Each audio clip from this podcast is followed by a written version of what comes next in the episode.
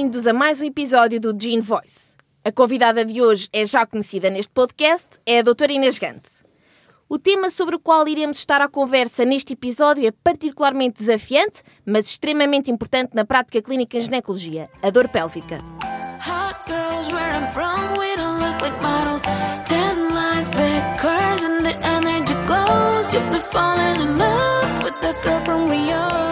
Olá Inês! Hoje vamos começar diretamente com casos clínicos e ao longo do episódio esclarecemos alguns conceitos mais teóricos. Concordas? Olá Mariana, parece-me ótimo, vamos a isso. Inês, entra no teu consultório uma rapariga de 13 anos, saudável, que começou a menstruar há 11 meses. Marcou consulta porque tem dores pélvicas intensas, tipo cólica, sempre que está menstruada e que inclusivamente já a fizeram faltar às aulas de educação física. Como se classifica este tipo de dor pélvica? A dor pélvica cíclica, que apresenta uma relação com a menstruação, podendo ela ser pré, trans ou pós-menstrual, designa-se por dismenorreia. Neste caso, uma dismenorreia primária, uma vez teve início logo nos primeiros 3 a 6 ciclos após a menarca. E qual é o mecanismo fisiopatológico subjacente a, este, a esta condição? É uma pergunta muito interessante, Mariana. Durante a fase secretora do ciclo menstrual, sob a ação da progesterona, verifica-se que existe um aumento da produção de prostaglandinas no endométrio, atingindo um pico com o início da menstruação. Isto porque, durante a descamação endometrial, ocorre a libertação destas prostaglandinas. Estas prostaglandinas vão, por um lado, estimular o músculo isotrino, promovendo as tais contrações intensas que causam a dor pélvica, e por outro lado, podem também estimular o músculo liso extrauterino. De facto, a ação das prostaglandinas também pode ter consequências clínicas extrauterinas. Que sintomas estão frequentemente associados à desmenorreia primária? Devido à ação das prostaglandinas a nível do músculo liso extrauterino, as doentes podem também referir náuseas, vômitos ou até uma diarreia associada à dismenorreia. Numa primeira abordagem, como tratarias esta dismenorreia, Inês? O tratamento é baseado exatamente nos conhecimentos que temos relativos à fisiopatologia. Assim, é um tratamento médico, tendo como objetivo a diminuição da produção das prostaglandinas. Para isso, tipicamente prescrevemos anti-inflamatórios não esteroides que vão inibir a síntese de prostaglandinas. Após quatro meses, a adolescente volta à consulta e refere que a dismenorreia apenas cede parcialmente com a analgesia implementada com os anti-inflamatórios não esteroides. Como procedes? De facto, os anti-inflamatórios não esteroides são a terapêutica de eleição na dismenorreia primária. Mas, na ausência de resposta adequada à terapêutica, devemos reconsiderar o nosso diagnóstico, pois eventualmente poderá antes ser uma dismenorreia secundária, isto é, existir uma etiologia clínica identificável. E devemos também repetir o exame físico e, se necessário, claro, realizar exames complementares de diagnóstico.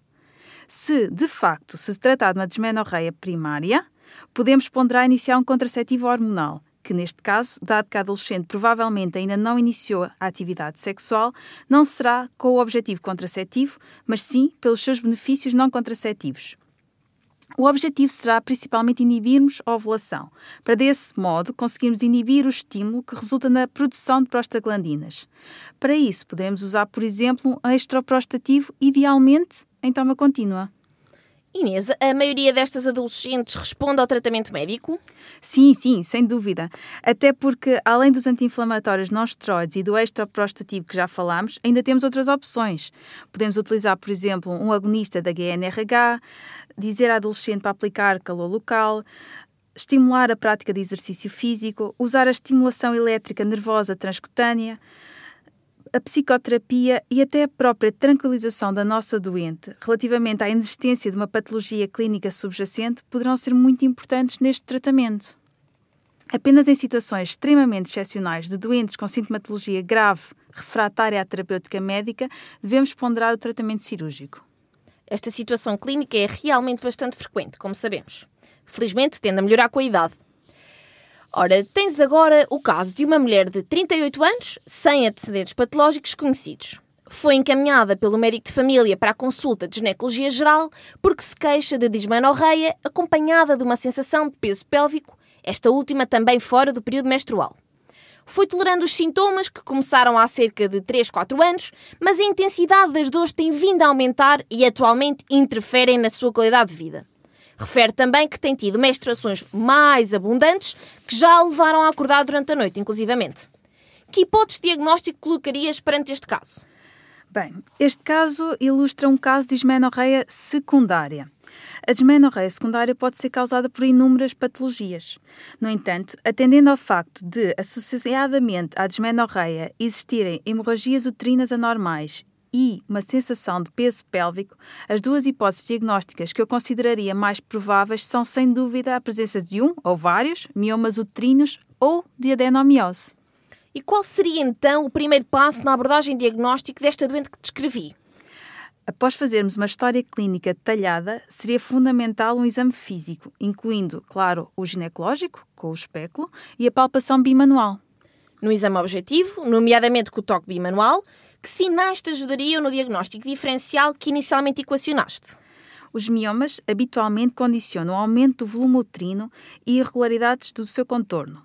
O tamanho do útero pode ser descrito tendo em consideração a altura do fundo do útero, comparado até em semanas de gravidez, ou seja, por exemplo, 12 semanas é palpável imediatamente acima da síntese pública, 16 semanas entre a síntese pública e o umbigo, e 20 semanas a nível do umbigo.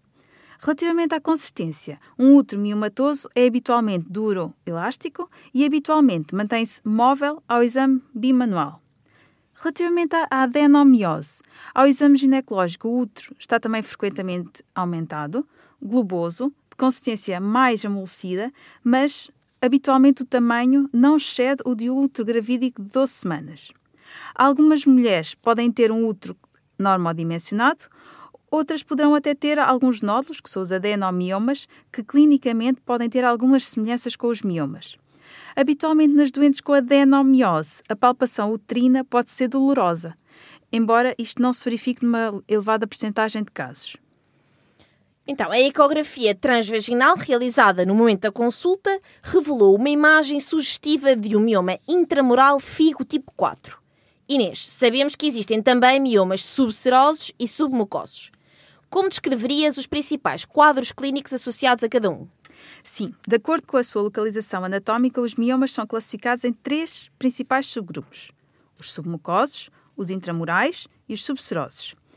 Com o objetivo de termos uma classificação mais precisa, a Federação Internacional de Ginecologia e Obstetrícia, conhecida como a FIGO, criou um subsistema de classificação numerado entre 0 e 8, que, se quiserem, podem até consultar no nosso livro, no Lições de Ginecologia, ou após uma breve pesquisa na internet.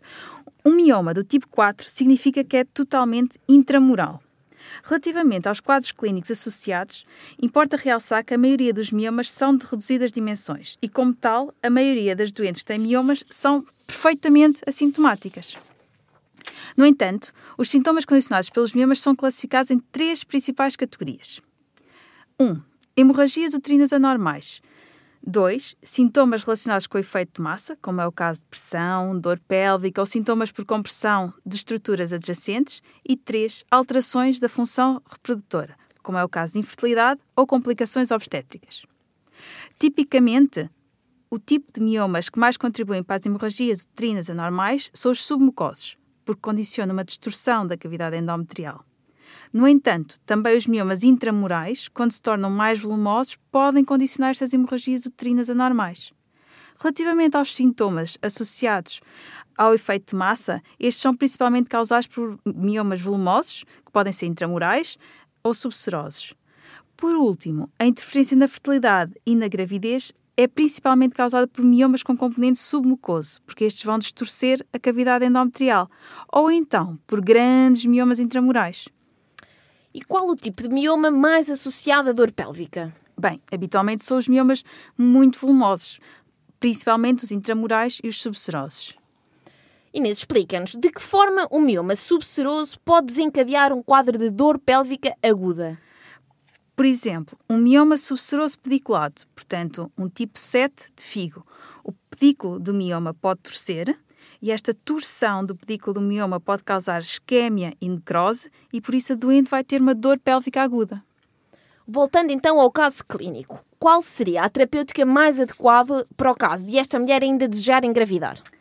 A decisão relativamente ao tratamento dos miomas depende de muita coisa, nomeadamente da idade da doente, do tipo de mioma, do número de miomas e dos respectivos tamanhos desses miomas, da sintomatologia causada pelos miomas e, fundamental, do seu projeto reprodutivo. Atendendo a que se trata de um mioma intramural que está a condicionar uma desmenorreia, hemorragias uterinas anormais e uma sensação de peso pélvico, e é uma mulher que ainda pretende ter filhos, a minha proposta seria o tratamento cirúrgico com miomectomia, Mariana. E se a mesma doente já tivesse completado o projeto reprodutivo, alterarias a tua proposta terapêutica? Poderia ponderar, mas sempre após a discussão dos riscos e benefícios com a doente, a possibilidade de fazermos uma esterectomia total, preferencialmente com salpingectomia bilateral. No entanto, temos sempre que salientar que a esterectomia é um tratamento definitivo, que apenas pode ser considerado em mulheres sintomáticas e que já tenham completado o seu projeto reprodutivo. Exatamente. Inês, em oposição à desmenorreia primária, a secundária tem uma etiologia clínica identificável, como o caso que acabámos de descrever. Que outras causas frequentes de desmenorreia secundária existem? A desmenorreia secundária, de facto, pode ser causada por inúmeras patologias. Algumas delas até já falámos no podcast das amenorreias, como é o caso de uma obstrução da saída de sangue menstrual, como o imã imperforado ou o septo vaginal transverso. Outras causas frequentes são a endometriose, os tumores pélvicos, as aderências pélvicas, a doença inflamatória pélvica, a adenomiose, os miomas uterinos, as lesões cervicais, os pólipos endometriais ou até mesmo causas não ginecológicas ou até psicogénicas. Perfeito. Como sabemos, a dor pélvica pode ser cíclica ou não cíclica. Dentro da dor pélvica cíclica, ou seja, dismenorreia, já falámos um pouco de dismenorreia primária e secundária. Vamos agora falar de dor pélvica não cíclica, esta que pode ser classificada como aguda ou crónica. Por isso, antes de avançarmos e para esclarecer quem nos ouve, como definimos dor pélvica crónica? Bem, por definição, dor pélvica crónica é uma dor não cíclica, isto é, que não é relacionada com o ciclo menstrual e que tem uma duração já superior a seis meses, que está localizada na pelvis, na parede abdominal anterior, ou seja, ao nível ou abaixo do nível do umbigo. Também pode estar localizada ao nível da região lombosagrada ou nádegas e cuja intensidade é suficiente para interferir com as atividades de vida diárias da nossa doente ou até para motivar a procura de cuidados médicos. Muito bem. Tens eh, à tua frente, no consultório, uma jovem de 24 anos, saudável, estudante de medicina. Queixa-se de dores pélvicas difusas nos quadrantes abdominais inferiores há já cerca de um ano e meio diz que nota melhoria dos sintomas sempre que tem um estilo de vida mais saudável, ou seja, quando se alimenta de forma equilibrada, ingere água ao longo do dia e pratica exercício físico regular. Atualmente está a estudar para a PNA e refere que as algias têm estado muito mais intensas. Como começarias por abordar este doente? Começaria por fazer uma história clínica completa, porque a avaliação da doente com dor pélvica crónica deve partir sempre do pressuposto de que existe uma causa orgânica para a mesma sendo a patologia não orgânica sempre um diagnóstico de exclusão. Quando a questionaste acerca do funcionamento do trato gastrointestinal, a jovem disse: Ui, doutor, eu sou um ioiô. Tenho tanto períodos de obstipação como diarreia. Os últimos anos têm sido uma verdadeira revolta intestinal. Que hipótese de diagnóstico colocarias perante esta resposta? A presença de sintomas gastrointestinais associados leva-me a ponderar como hipótese diagnóstica principal a síndrome do intestino irritável, mas tendo em consideração também a eventual possibilidade de doença inflamatória intestinal e de doença celíaca. De realçar que a síndrome do intestino irritável está presente em 50 a 80% das doentes com dor pélvica crónica. De facto, as causas gastrointestinais são um diagnóstico diferencial muito importante na dor pélvica crónica. Este caso sugere o diagnóstico de síndrome de intestino irritável. Por isso, orientar para a consulta de gastroenterologia seria certamente o mais correto.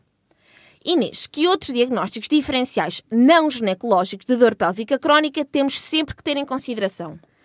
Para além das causas gastrointestinais, é importante termos em mente outras etiologias, como as causas urológicas, sendo destacar a cistite intersticial, as causas neurológicas, como a nevralgia do nervo pudendo, do ilio inguinal, do ilio hipogástrico ou do gênito femoral, e os síndromes de compressão nervosa.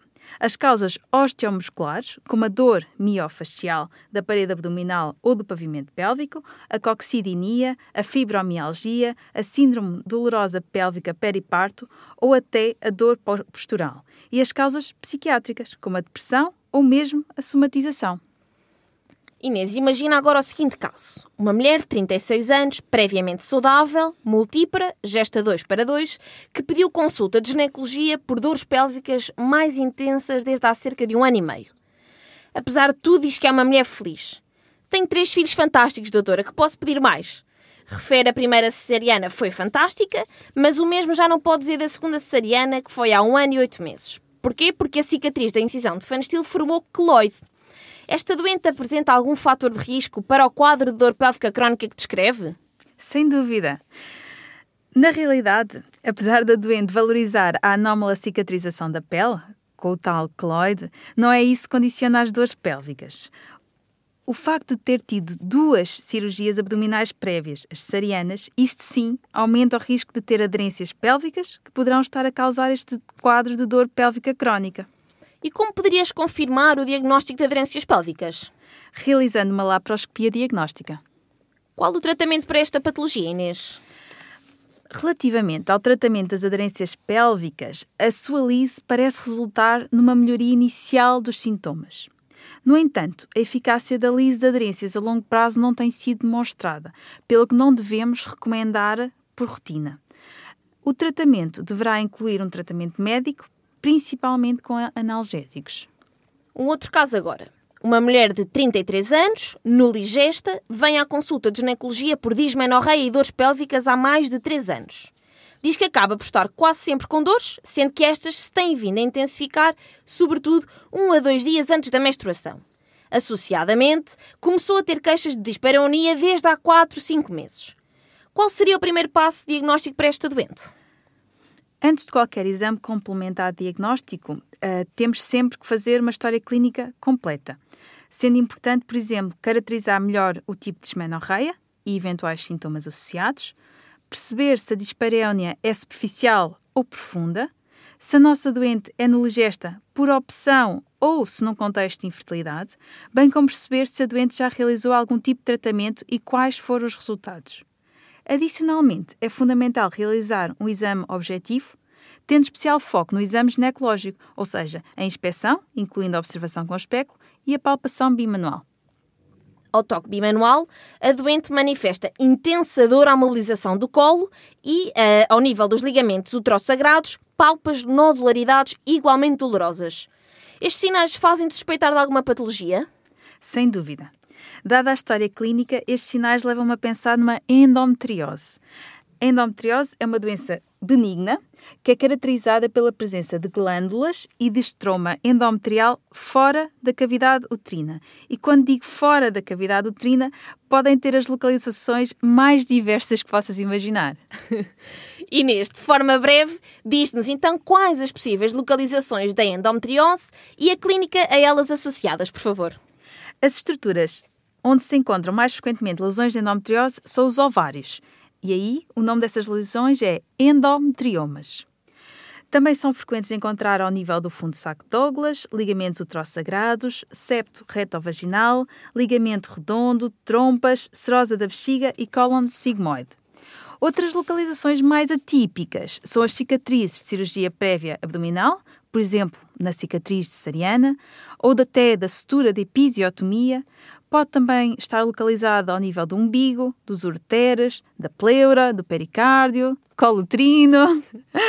Obviamente, os sintomas vão diferir consoante a localização dos focos de endometriose. Se os focos de endometriose forem nos locais mais comuns, ou seja, ovários, fundo saco Douglas, ligamento troçagrado, septo retovaginal, os sintomas serão os típicos, ou seja, uma desmenorreia secundária, que é progressiva e agravada, uma dispareunia profunda e uma dor pélvica crónica. No entanto, se, por exemplo, o foco de endometriose for na cicatriz cesariana, tipicamente a nossa doente vai referir uma dor localizada à parede abdominal.